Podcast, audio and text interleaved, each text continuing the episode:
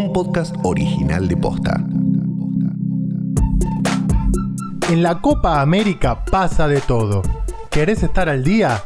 Toca el botón seguir para no perderte ni un episodio de la Copa Imposible.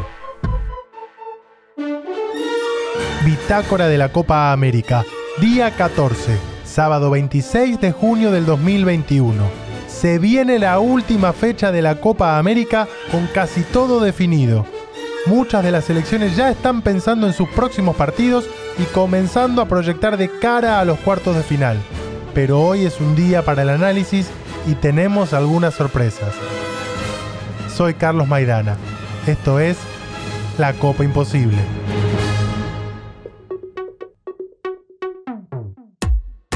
Aún con una fecha para cerrar la fase de grupos, el final de la Copa América ya está cada vez más cerca.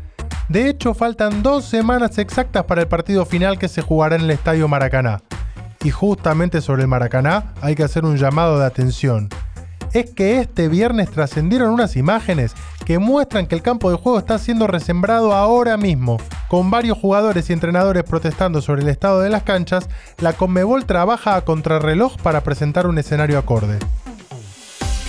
Aprovechando que hoy no hay fecha y tenemos tiempo para el análisis, convocamos a una voz más que autorizada. Invitamos a Enrique Macaya Márquez a una charla para hablar de la actualidad de la Copa y por supuesto de la selección argentina.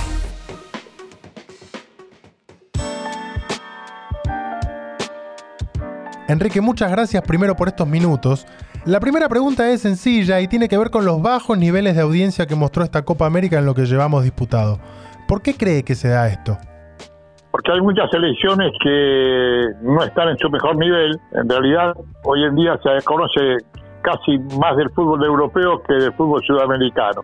Pero por otra parte, Argentina está en formación, Chile está con sus veteranos prácticamente, gente que ya comienza a irse de la selección.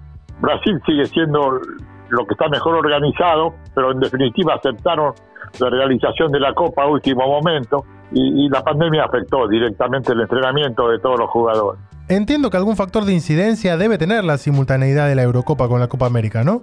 Para la audiencia en general termina siendo muy evidente el contraste entre lo que se ve en una competencia y la otra.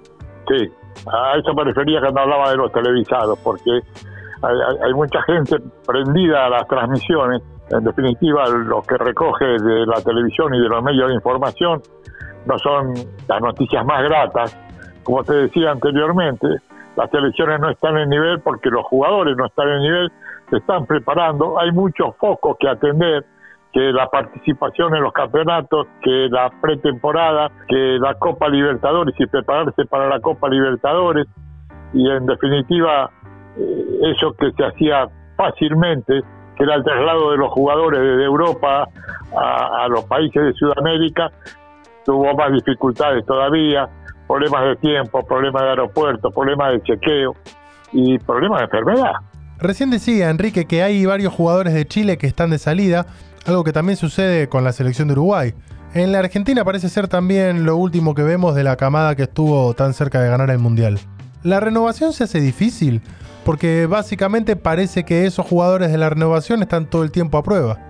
Es verdad, pero además eh, Argentina creo que dio uno de los primeros pasos en ir a buscar la renovación. No quiere decir que haya acertado y que haya sido los tiempos que manejó, por lo menos por propia decisión, pero los mejores tiempos para poder manejarlos. Pero más allá de eso, hay que aceptar esta realidad. Entonces, están tratando de formar una nueva selección. Están apelando a, jugadores que no todo el mundo conoce, no son tan populares, algunos casi desconocidos, y los conoce un técnico que tampoco tiene muchos antecedentes, y en consecuencia queda todo un poco en el aire para la expectativa del aficionado. Y el aficionado tendrá que acostumbrarse, tendrá que comenzar a conocer a cada uno de los jugadores y tener la paciencia que le requiere ver información a una seleccionada, a una selección. Y tendrá que también acostumbrarse y tenerle paciencia al propio entrenador, ¿no? Porque digo, lo, propio que le pasa con los jugadores le pasa con, con un técnico que recién están conociendo y que hasta hace poco lo vieron como jugador y tampoco tanto, porque la verdad es que la carrera de Scaloni, si bien tuvo recorrido en Europa, no era de la, de la más eh, llamativa. No, para nada, para nada. No, no, es un caso, no sé, cuántos puede haber en el mundo, en la historia del fútbol internacional, que se debute como técnico para dirigiendo una selección, sin tener antecedentes en la dirección de equipos, y no solo los antecedentes, buenos antecedentes en la dirección de equipos. La última pregunta, Enrique, agradeciéndole estos minutos con la Copa Imposible. ¿Le genera expectativa a lo que suceda con esta selección más allá de la Copa América? ¿O también lo acompaña con paciencia y viendo qué es lo que pasa en el camino?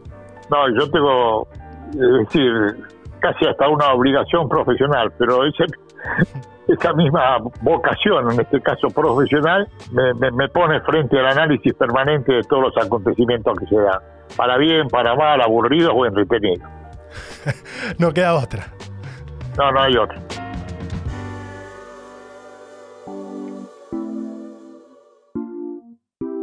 ¡Qué lujo! Este domingo se jugarán los primeros dos partidos de la última fecha y se va a definir el grupo B. Desde las 6, Ecuador ante Brasil y Venezuela ante Perú se van a jugar sus últimas chances de clasificar a cuartos. Como te contaba ayer, Ecuador y Venezuela están igualados con dos puntos, pero los ecuatorianos tienen una leve ventaja por la diferencia de gol.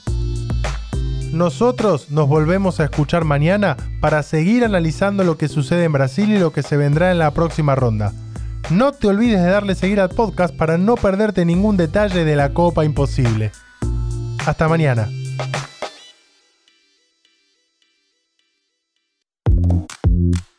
La Copa Imposible es un podcast original de Posta.